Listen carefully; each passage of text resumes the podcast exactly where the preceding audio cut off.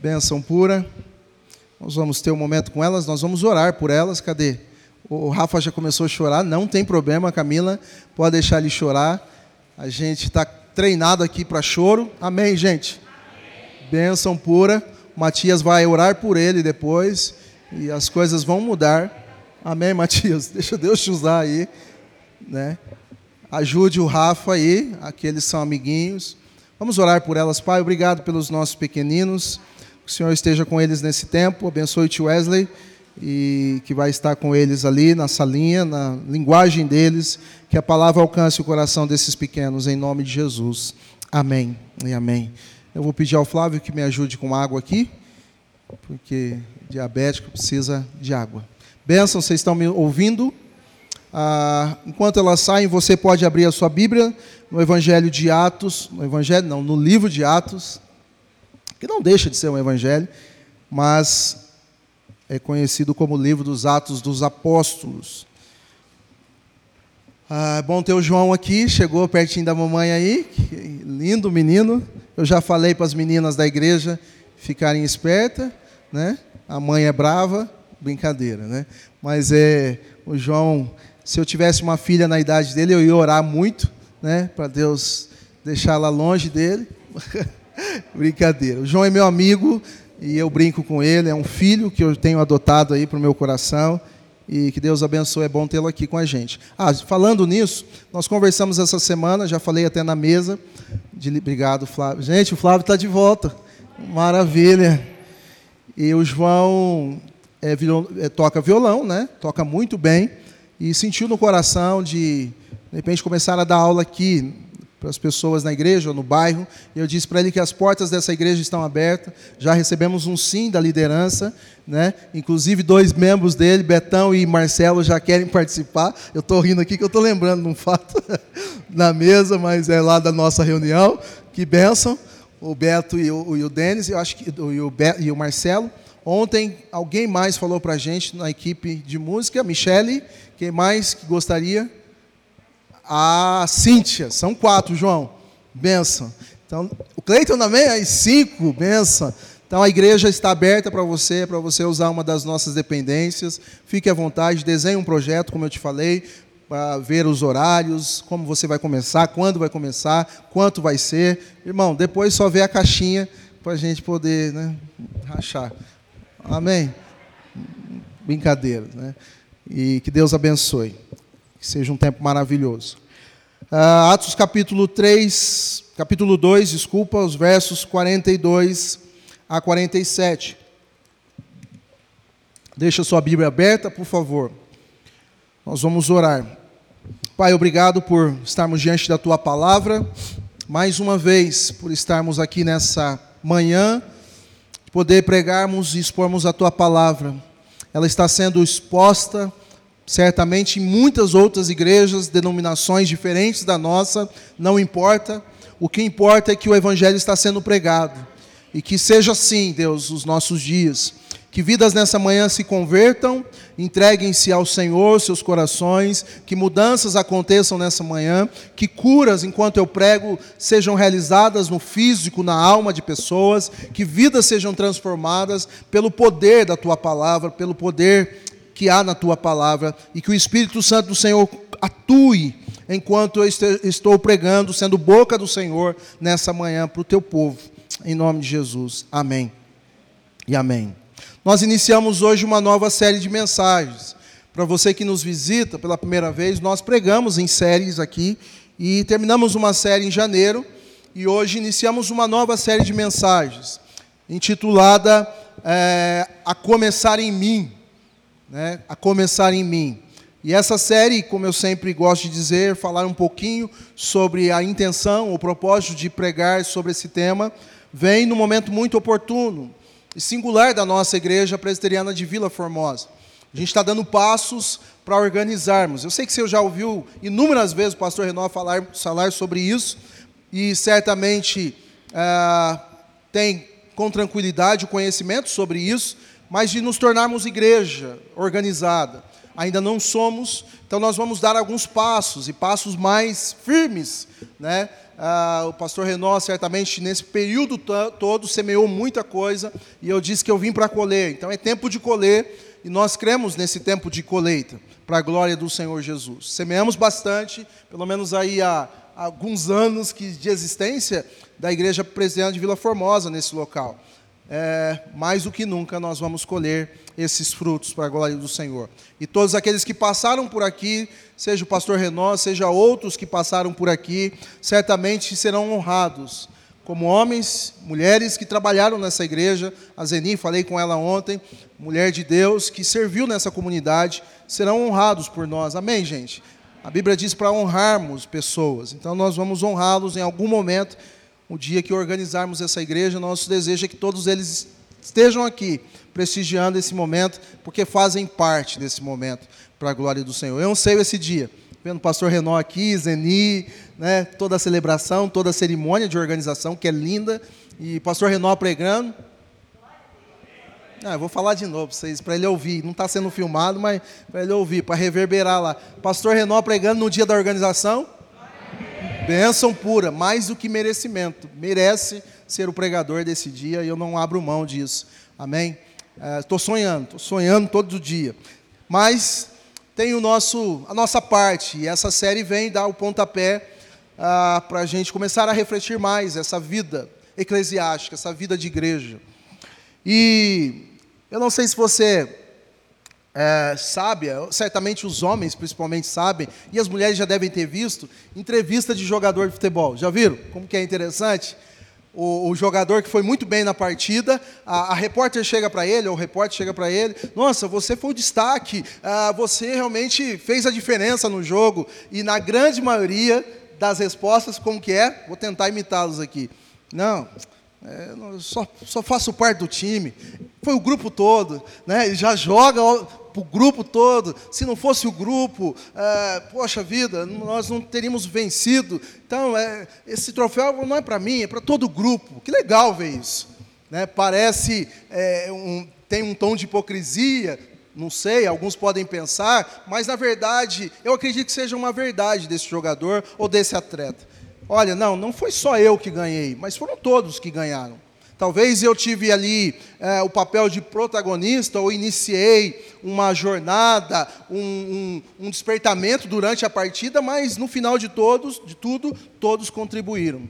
Essa é a ideia da série desse mês, de nós pensarmos num todo, mas que parte de iniciativas, de pessoas que dão uh, um pontapé inicial, que tenham iniciativa, que uh, não sejam apenas espectadores, estejam na arquibancada da igreja. E o pastor Ricardo Agreste vai chamar essas pessoas não de espectadores, mas de consumidores, muitos delas. Consumidores de igreja. Eu gosto desse termo, embora ruim, pejorativo, mas interessante, porque tem muitos consumidores. Mas o desafio para nós não é ser consumidores de igreja, ou estarmos na arquibancada, Chegando aqui, vendo tudo pronto, tudo organizado e apenas ali, ah, é, tranquilamente, vendo as coisas acontecerem. Mas o desafio meu e seu, como discípulos de Jesus, é estarmos como protagonistas nessa realidade igreja, de nos colocarmos à, à disposição em todos os sentidos. Então, a começar em mim, hoje, tem um tema específico. E o tema para essa manhã é, a começar em mim a restauração da comunhão. Hoje nós vamos falar, não sei se você percebeu, a liturgia toda é voltada para isso, da unidade, da importância de ah, restaurarmos a comunhão, a convivência, estarmos juntos. Obviamente, um período difícil de distanciamento, mas não impede-nos de sermos igreja, estarmos unidos. Amém, gente? De estarmos jungidos, compartilhando das necessidades, das lutas, das dificuldades, das lágrimas, das alegrias uns dos outros. Não nos impede. E há um tripé para tudo isso, dentro de um ano que é desafiador para nós. Esse tripé vem acompanhado de uma proposta da CPV, de nós pensarmos num ano é, com três R's, né? Três R's que vai ficar na nossa mente: reagrupar, reorganizar e redirecionar. A ideia inicial é nós pensarmos nesse reagrupamento, tentarmos nos reagrupar, tentarmos nos, é, é, nos ajuntarmos novamente. Então a gente vai tentar criar ao longo da caminhada algumas possibilidades de estarmos juntos. Eu já estou aqui pensando em algumas coisas, de termos uma tenda aqui fora, bem aqui fora do lado direito, já falei com o Beto sobre isso, para ser uma área de convivência nós, da gente estar tá ali junto, é, termos o nosso café ali, termos uma área que a gente possa estar tá ali debaixo dessa tenda, uma tenda gostosa, em que as pessoas passem e nos vejam ali tomando um café, conversando. Amém, gente? Vocês tomaram café, gente? Dá um amém abençoado aí. Bênção pura. Então são possibilidades que a igreja vai proporcionar, sim. A gente vai ter o chamado aí, é, Dia da Família Vila Formosa, que é um dia todo para estarmos juntos. Ah, quem falou glória? Amém, mano. Glória a Deus. Estarmos juntos. E nesse dia você vai poder levar sua família, toda a sua casa, seus vizinhos. Vai ser bênção. Então a gente vai possibilitar isso. Mas tudo vai refletir nessa realidade. Cada um faz a sua parte. Esses jogadores também, quando a coisa não vai bem, eles dizem: quando um perde, perde todos. Já ouviram essas entrevistas? Quando um ganha, ganha todos. Então não é o pastor César o cara, se assim a gente pode dizer. Não é ele o salvador da pátria, que chegou em Vila Formosa e vai mudar a realidade. Não. E não esperem isso de mim, por favor. Mas é todos nós, juntos, para a glória do Senhor. A história, de um modo geral, nos mostra isso. Homens ou mulheres que foram protagonistas do seu tempo, das suas épocas. Homens e mulheres que deram um passo ah, para poder dizer, ou dizendo de alguma maneira: eis-me aqui, eu, eu, vou à frente. Eu não vou esperar por ninguém, eu vou dar um passo, ah, e aí o resultado, na grande maioria das vezes, foram in, grandes revoluções, grandes transformações, grandes mudanças que ocorreram nas suas épocas, nos seus contextos. Então, na minha opinião, e aí talvez pode é, é, ser diferente da sua, mas na minha opinião, é sim necessário é, termos pessoas que iniciam, sejam protagonistas, para que grandes mudanças ocorram. A gente não pode ficar esperando ah, que alguém venha, ou a ajuda de alguém. Eu vou abrir um parênteses aqui para contar uma história para vocês. Vocês não dão risada, por favor. Mas eu tive uma briga na adolescência, na minhas, no segundo ano da adolescência, não, né? Quase criança, adolescente. É adolescência já é e na escola. Quem nunca brigou na escola aqui? Nossa, santa. Hum. Eu briguei. Briguei com o Renato. Foi a única pessoa que eu briguei na minha vida, fisicamente. E o Renato me bateu, gente. Ele me deu um murro na barriga, pressionou eu na lousa. E hoje o Renato está vivo. Eu vejo ele, já mostrei para Samuel quem é. Falei, filho, aquele cara bateu no papai na escola. O Renato passa na frente da casa da minha mãe, mora no bairro da minha mãe. Quando eu estou ali na minha mãe, eu saio, o Renato passando. Fala, um dia eu passo com o carro em cima. Brincadeira. Calma, gente, calma. Mas ele me deu um murro dentro da sala, na barriga. E aí disse, eu vou te pegar lá fora. Quem já passou por isso? É, nossa. É melhor que ele continuasse batendo ali na sala do que falar isso. Porque você escreve, a aula não acaba. É aquele dia que você pede para a aula não acabar mesmo, você fala, fica mais um pouco.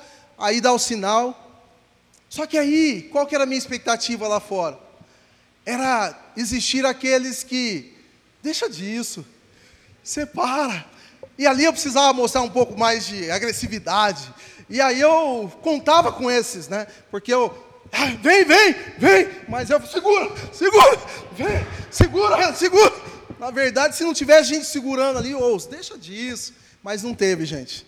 Aí eu apanhei tanto, que eu não queria voltar para a escola no dia seguinte. Renato. Mas a gente precisa, de uma maneira geral, é, o nosso país precisa de pessoas que digam: olha, comece comigo, eu, eu dou o passo inicial. Eu estou aqui, eu vou, vou, vou chamar mais pessoas para a gente se juntar. há essa realidade no mundo todo. Barack Obama, a gente poderia citar inúmeros homens aqui, mulheres que mudaram ou revolucionaram o seu tempo. A gente tem o, o ano da Copa do Mundo, a gente espera num homem, né? Quem é? Neymar, que machuca, que. A gente tem aquela expectativa. A gente precisa de pessoas que digam: olha, eu estou aqui, eu vou dar o passo inicial. Que comece em mim, então, essa revolução, essa restauração da comunhão. Se a gente pensar numa perspectiva bíblica, num contexto bíblico, nós vamos perceber que há inúmeros homens e mulheres que mudaram suas épocas e os seus tempos.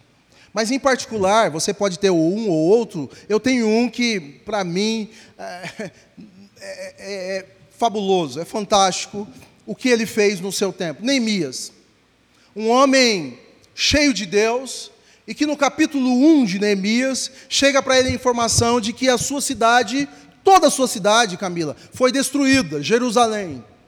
E o texto vai dizer, Neemias capítulo 1, que ele recebe essa informação e chora, chora por dias, lamenta por dias. E Neemias está servindo o rei Artaxerxes. Neemias está ali como mordomo do rei. E ele ouve essa informação, ora, ouve Deus falar, até que então diz: eu, eu preciso começar alguma coisa. Ele tinha possibilidades, pelo menos uma delas era: isso não tem nada a ver comigo. Cada um no seu quadrado, cada um com seus problemas, deixa a turma lá se virar. Mas ele se compadece. E nessa compaixão ele dá um passo. Ele ora, chora, lamenta, se entristece. E no capítulo 2 ele vai até o rei. Ele vai procurar o rei. E ele chega para o rei, sem dizer nada, mas com um semblante bem triste. O rei observa isso, porque não era costume ele chegar assim. Ele diz: Neemias, o que está acontecendo? Por que você está com esse semblante triste? Por que você está. Alguma coisa está te acontecendo. E ele, imagino eu, o texto não diz, mas ele de repente olha para o chão, cabisbaixo, tenta se esquivar, limpa uma lágrima ou outra, tenta esconder do rei, e ah, o rei percebeu, ah, já que você percebeu, eu vou falar, eu vou falar. Então fale, Neemias. A minha cidade está destruída, a cidade dos meus pais, os muros todos foram derrubados, a cidade toda foi destruída. Essa é a realidade. O caos estarou em Jerusalém. Essa é realidade. Por isso que eu estou assim, rei. Mas então, o que você quer que eu faça? Pede. Ah, se, eu, se eu tenho favor diante do Senhor, diante do rei, eu, eu quero te pedir uma coisa. Então pede, Neemias, fala. Eu quero que comece em mim uma restauração lá em Jerusalém. Eu quero dar um passo e ir para lá e não sei. Mas eu, eu não posso ficar aqui de mãos atadas e e vendo a coisa acontecer, e como se não fosse comigo o problema, que não fosse meu. Eu não posso ficar simplesmente olhando é, a, o, o, número de, de mendigos na nossa cidade, no nosso bairro aumentando, e não fazer nada. Eu não posso, Senhor, é, ver tudo isso acontecendo, o caos na minha escola acontecendo, a, a depravação acontecendo na minha cara, e, e não me mexer. Senhor, eu não, eu não posso, eu não posso. E aí o rei diz, depois de um pedido dele, que é um imperativo do capítulo 2, termina o capítulo 2 dizendo: Que o Senhor me permita ir a Jerusalém e reconstruir os muros. Começou nele. A história, não sei quantos conhecem, mas o desfecho é que os muros são reconstruídos. E a revolução se inicia. Mas com alguém a pergunta inicial, que não pode faltar nesse sermão dessa manhã, é se nós, nessa jornada, já refletimos sobre isso.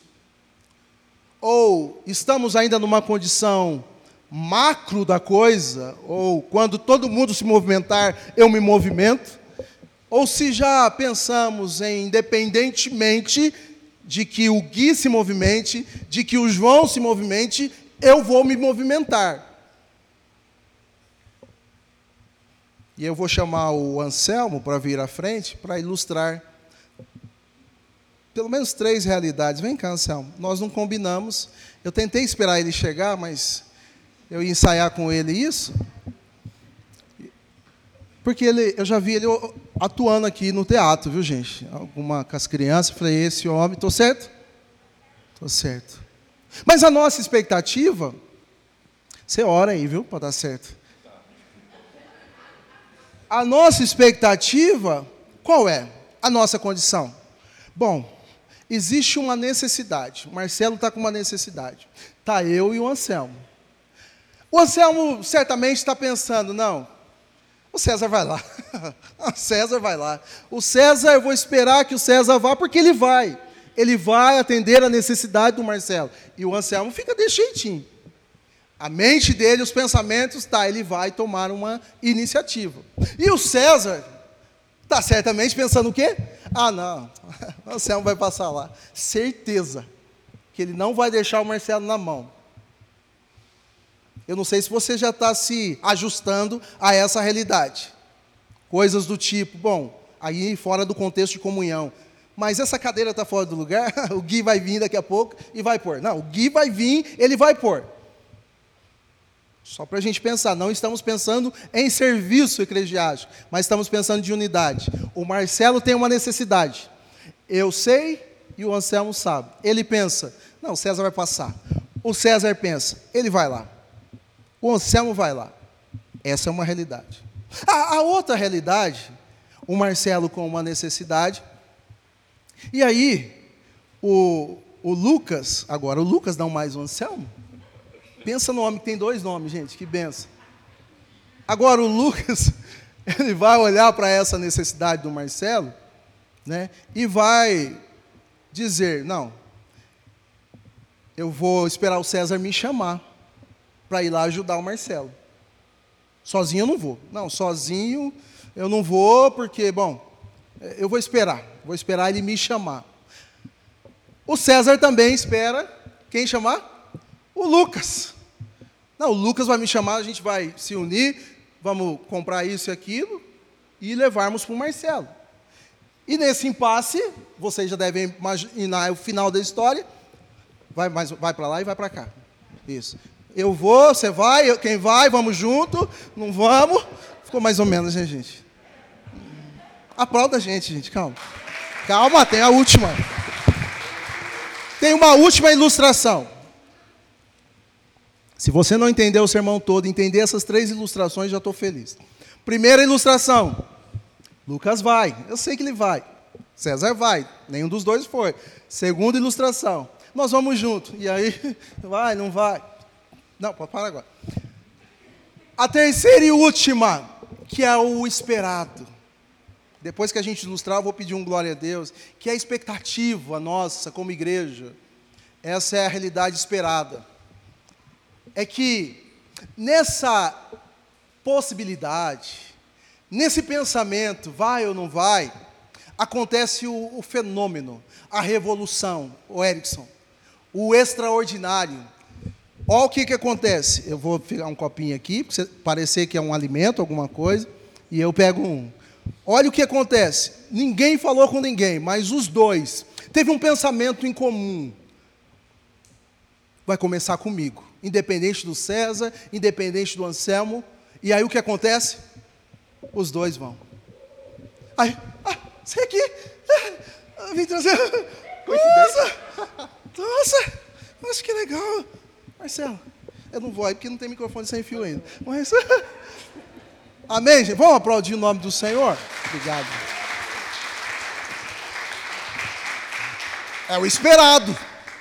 E aí é revolucionário isso. É revolucionador, é transformador. Chega dez pessoas da casa e ninguém se programou para isso. Ninguém sabe, não, eu cheguei também. Não importa, quanto mais gente, melhor. Então começou com alguém. Essa é a realidade dessa igreja que a gente passa a ler o texto nessa manhã. Atos capítulo 2, os versos 42 a 47. Eles se dedicavam ao ensino dos apóstolos e à comunhão e ao partir do pão e às orações.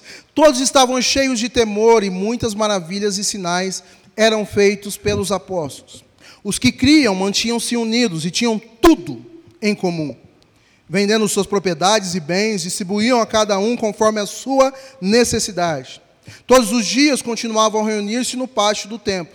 Partiam pão em suas casas e juntos participavam das refeições com alegria e sinceridade de coração. Verso 47. Louvando a Deus e tendo a simpatia de todo o povo. E o Senhor lhes acrescentava diariamente os que iam sendo salvos. Esse é um momento clássico da história cristã.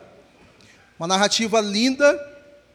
Após o Pentecoste, capítulo 1, capítulo 2, Pentecoste, o povo se reuniu, o povo reunido lá onde eles estavam, des, estavam, desceu o Espírito Santo, Deus enviou o Espírito Santo e eles foram cheios do Espírito Santo, tomados pela presença de Deus. E ali, após esse momento maravilhoso, o apóstolo Pedro prega um sermão e o capítulo 2, é, no verso 41, encerra dizendo que depois da pregação do apóstolo Pedro, muitos, 3 mil pessoas foram acrescentadas a outras pessoas, a um outro grupo, após o sermão do apóstolo Pedro. Um sermão que impactou aquele momento, aquelas pessoas. Então, o contexto é de uma ação, uma intervenção, um movimento de Deus ah, na vida daquelas pessoas. Numa igreja, hipoteticamente, é, dando inícios de consolidação, de estruturação, como igreja, efetivamente. E aqui tudo começa, e começa bem. Começa com vidas cheias do Espírito Santo. Próximo domingo, te adiantando, a, o tema do sermão é a começar em mim o avivamento espiritual. Mas hoje eu não vou falar de espiritualidade, eu vou falar de unidade. A começar em mim a restauração da comunhão. E eu vou dizer bem rapidamente alguns pontos. E eu diria, na verdade, atitudes que eu e você, como igreja presbiteriana de Vila Formosa, precisamos passar a ter, se não temos, para grande restauração da comunhão do nosso meio. Amém? A primeira coisa que nós, ou a primeira atitude que nós precisamos ter, não é outra senão a atitude de vidas piedosas.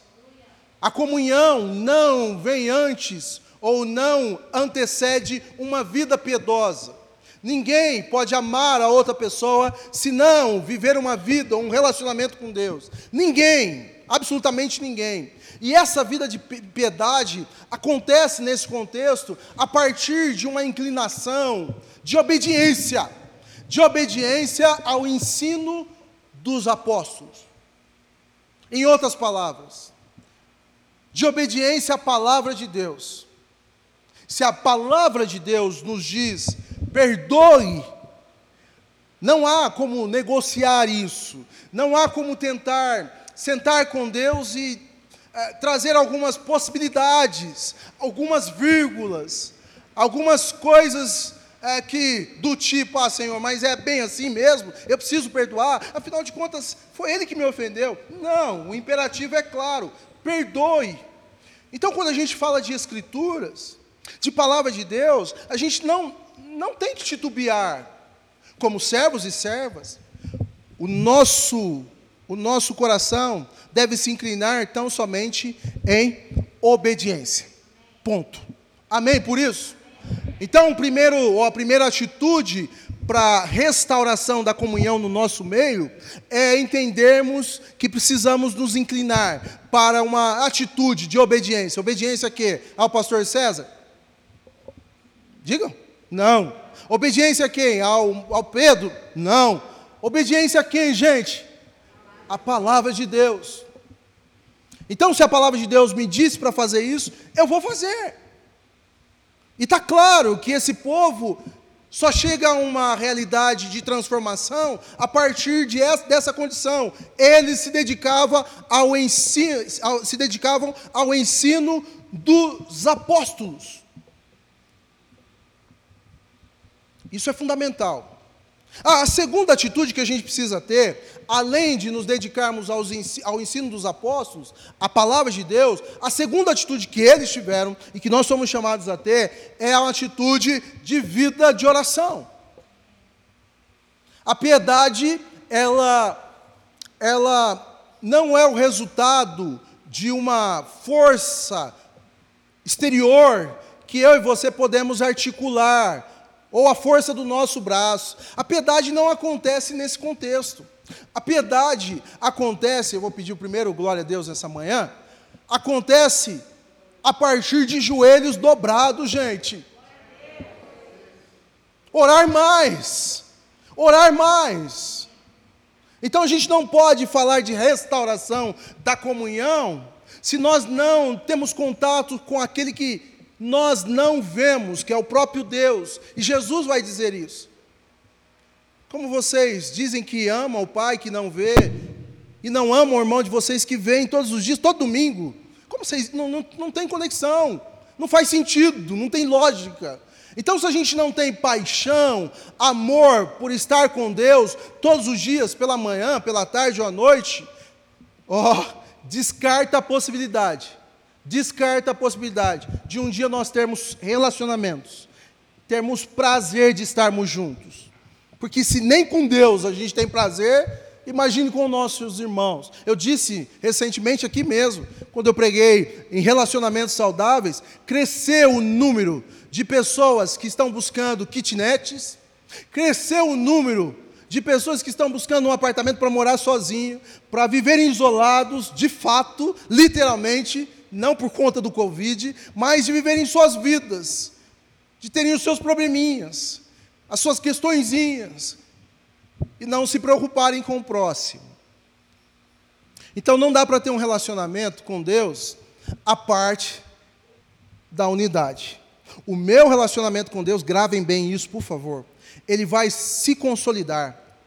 Ele vai se confirmar no meu relacionamento com quem? Com o próximo.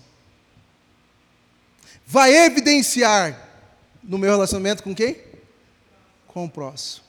Em outras palavras, não diga que você tem um relacionamento com Deus se nem mesmo olha na cara do seu irmão no domingo pela manhã. Não, não, não diga que você tem um relacionamento com Deus se nem mesmo se preocupa com alguém que você sabe que está enfermo ou passando por alguma. Não, não diga.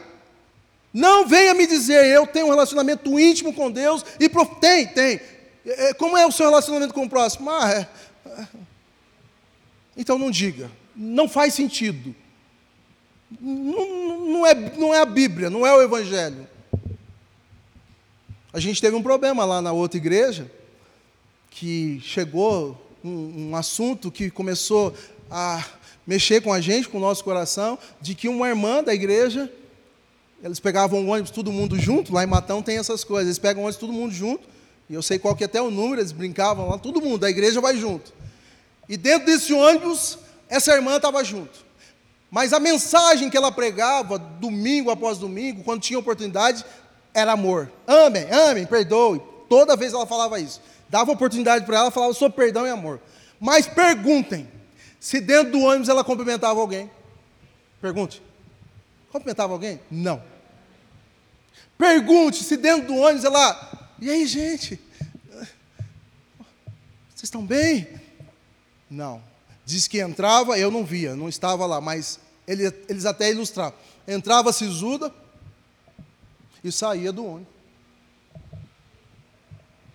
Pisava no calo de alguém ali da igreja, mas não cumprimentava. Faz sentido isso?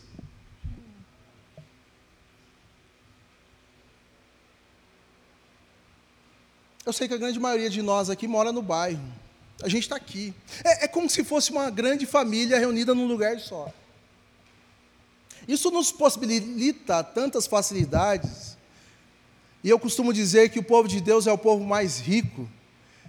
E quando a gente está junto, assim, como é aqui a realidade, muitas coisas acontecendo, com exceção outros que vêm de outras cidades, de outros bairros, mas a gente pode se ajudar. Esses dias as chuvas estão terríveis, não estão? Eu postei lá no grupo, aconteceu a casa de alguém, como é que está? Alguma casa? Eu estou lá do outro lado do bairro, da cidade. É, a pergunta que não pode faltar como pastor dessa igreja hoje, você falou com Deus, mas você em tempos de chuvas como nós estamos, sabendo de uma casa ou outra que tem um pouco mais. Está eh, tudo bem aí, gente? Vocês sobreviveram? Está tudo bem? Eu sempre ligo para minha mãe, porque a casinha da minha mãe, só a graça. Ela vive, ai, fui uma goteirinha ali. Uma... Esses dias tinha três em cima da, da copa ali, da mesa da copa. Meu irmão foi lá ontem e já resolveu. Mas mãe, e aí? Então, será que a gente está tendo coerência naquilo que a gente verbaliza? Deixa eu te perguntar, mas não responde para mim. Nesse período, do início da pandemia até aqui, você se preocupou com alguém da família cristã, por exemplo? Com alguém entre nós? É, você, você nesses dias que o Flávio não compareceu, não responde, Flávio, por favor, mas você ligou para o Flávio? Ou, ou você talvez pensou, é mais um com Covid. é mais um na lista. Você ligou para a Michele? Você. Você está precisando de alguma coisa? Eu, eu posso ajudar em alguma coisa? Nós temos aqui pelo menos três ou quatro senhoras da igreja que vêm a pé de vez em quando. É, dona Zezé, eu posso passar lá? Precisa que eu passe lá? Pegue a senhora.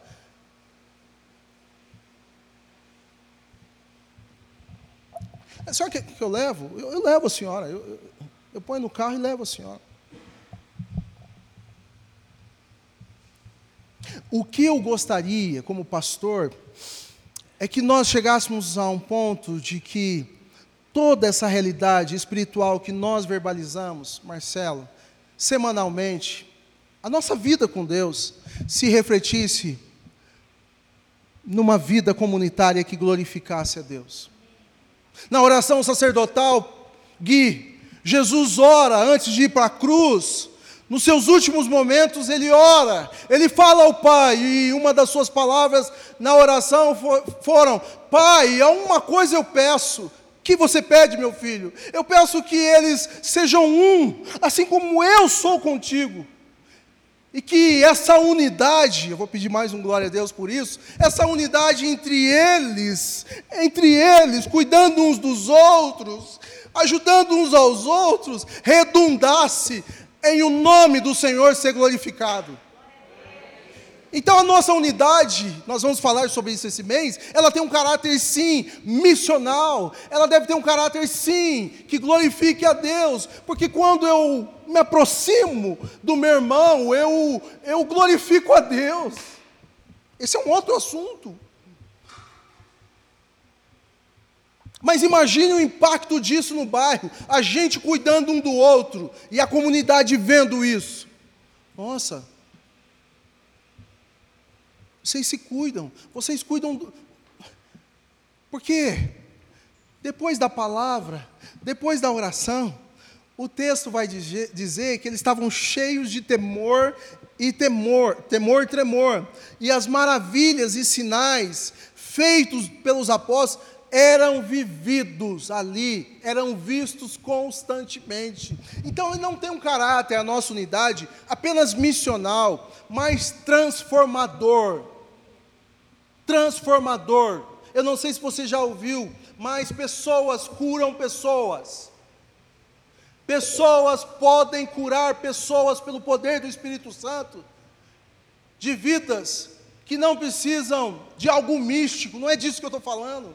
Não é você ir lá em nome de Jesus, isso e aquilo, não. Eu estou falando de um abraço que a Camila precisa e que esse abraço é tão poderoso, não tem nada místico nisso, mas que pode curar uma alma que está chorando. Então os milagres acontecem, porque a restauração da comunhão é real nesse grupo e vai ser real no nosso meio, gente em nome de Jesus. Então a gente não sai daqui loucamente, como se um ambiente fosse de um clube, que seja, onde a gente vem, presta um serviço, onde a gente vem, é, é consumidor de igreja, consome o louvor, uma boa música, uma boa pregação, consome isso, consome aquilo e tchau. Não! Como que se não vi ninguém ao meu redor, não sei com que roupa foi, não sei com que jeito estava, não sei se chorou, se não chorou. Mas a minha condição e a sua deve ser para que os milagres começam a acontecer aqui dentro, em nome de Jesus, deve ser a condição de Jesus, que quando chega diante de uma multidão compadecida, os evangelhos vão dizer, ele olhou para cada uma delas e disse, verbalizou: é como se fossem ovelhas sem pastor. Mas antes o texto diz: sentiu ele compaixão e disse: é como se fossem ovelhas sem pastor. Qual foi a última vez que você sentiu compaixão por alguém? Que o seu coração apertou e disse: que essa dor passe para mim, Senhor. Como um filho, ou um pai com um filho, doente, Samuel, quando ficava doente, pequenininho, eu falei, Senhor, passa para mim isso, eu não posso ver meu filho, que essa dor seja minha. Qual foi a última vez que, num contexto de irmandade, a gente disse, Senhor, sei que a irmã está passando, passa para mim, passa para mim, porque é tão doído o sofrimento dela.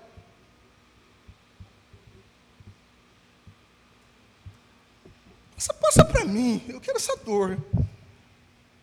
Foi a última vez que a gente se sensibilizou a esse ponto? Então os milagres acontecem.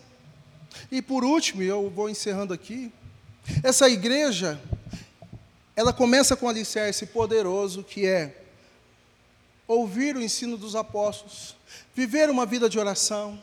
Essa igreja ela começa com um espírito de temor e tremor, um coração quebrantado, e as coisas começam a acontecer. Segundo a, a palavra dos Salmos 136, quão bom e quão agradável é que os irmãos vivam em união, porque ali Deus ordena a sua bênção. Então, quando a restauração, eu vou pedir mais um glória a Deus, acontecer no nosso meio, não se assustem, porque curas vão haver, transformações vão acontecer. Quando a gente começar a entender essa realidade de cuidado, de cuidado, necessidade não vai faltar entre nós, porque é o próximo tópico. A realidade não só espiritual, mas o ser humano como um todo, no seu completo, não é a teologia da libertação, mas é uma teologia bíblica que cuida do ser humano como um todo não simplesmente bate na costinha dele quando ele está precisando de comida para o físico e diz Deus te abençoe. Mas que vai lá na dispensa ou na conta bancária, reserva um dinheirinho e contabiliza para ajudar vidas, que na sua planilha financeira tem um momento ali que se chamaria talvez ajuda para o próximo, ou cuidado ao próximo, seja lá o que for, um dinheiro que você reserva mês a mês para estender a alguém. Então não é um cuidado da alma, é bem-vindo sim, é necessário sim, mas, diz o texto, que a realidade dessa igreja e a expectativa minha dessa igreja é que o nosso cuidado ele seja tão expandido, que essa casa seja conhecida como casa de socorro aos necessitados. Em nome de Jesus. Que esse portão encha de gente. Sexta-feira a gente estava aqui, ó, na reunião da liderança. Sim ou não, Pedro? Denis, a gente estava aqui, uma pessoa bateu. O Pedro saiu para atender. Essa pessoa está precisando de colchão, de cobertor. A gente não tinha aqui na nossa dispensa. Nós vamos ter. Essa pessoa está precisando de. Vocês têm. Foi um cobertor né, que ele pediu? Nós tínhamos, estávamos comendo um bolo, alguma coisa ali, um, um, uma coisinha, pegamos o que tinha e demos para essa. Cuidado efetivo.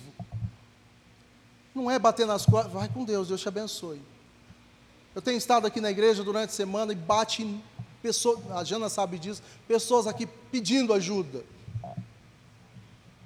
Então a gente não pode dizer, como a ilustração, não é problema meu. É problema do governo.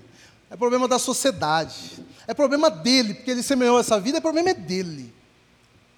A gente não pode dizer isso. Adriana, como assistente social, na época, hoje ela tem um pouco mais de inclinação nisso tudo e compreensão, mas ela não deixava, às vezes eu dar uma, um dinheirinho para alguém. Eu aprendi que eu não tenho que dar com a mão direita e, e sabe, ah, o que, você vai fazer? Você vai usar nisso? Eu não sei o que, que ele vai fazer. Eu aprendi que a ajuda não questiona, ela é incondicional.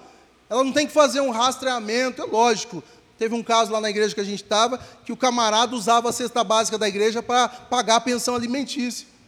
Mas Deus vai mostrar quando é safadeza. Amém, gente? Vai mostrar. Mas esse não é o meu papel.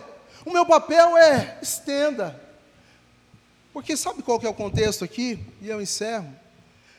É que não havia necessidade mais entre eles. Olha só os versos seguintes. Por quê? O que, que eles faziam? Eles se mantinham unidos. E esse poder da união entre eles acontecia coisas extraordinárias. Eles vendiam suas propriedades e bens. Não é isso que eu estou pedindo. Eles distribuíam, se Deus tocar no seu coração, fique à vontade. Eles distribuíam a cada um conforme a sua necessidade. Todos os dias, lá no templo, eles partiam pão em suas casas e juntos participavam das refeições.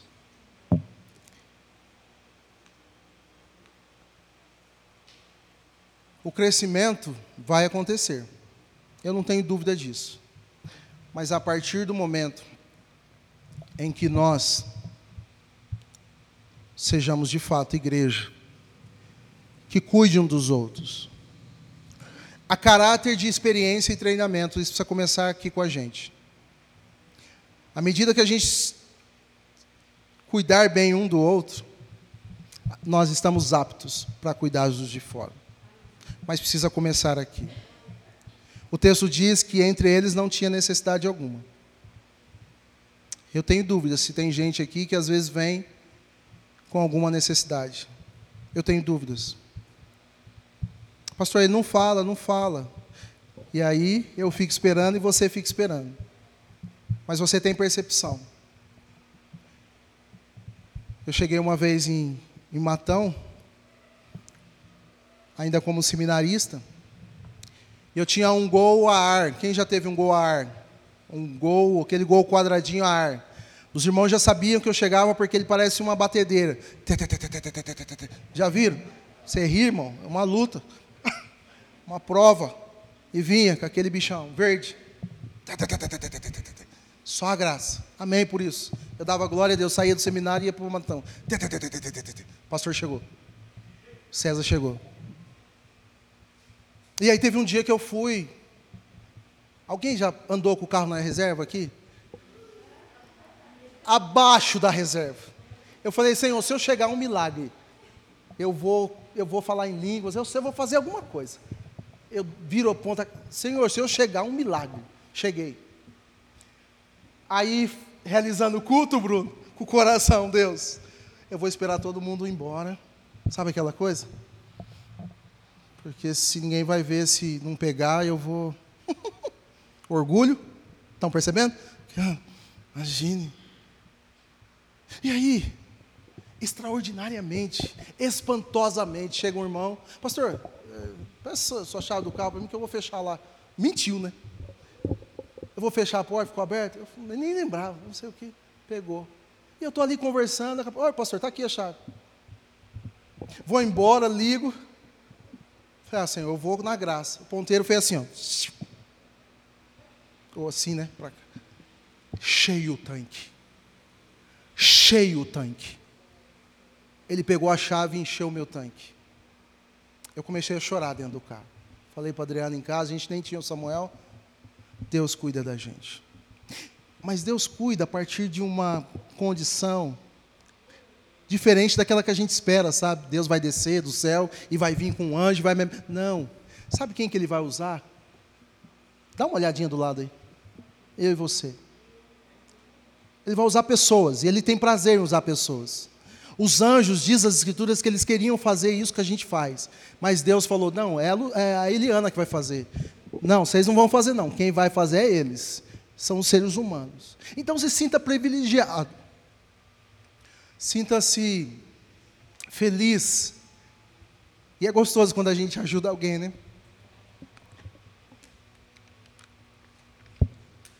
É maravilhoso. Então sinta-se assim.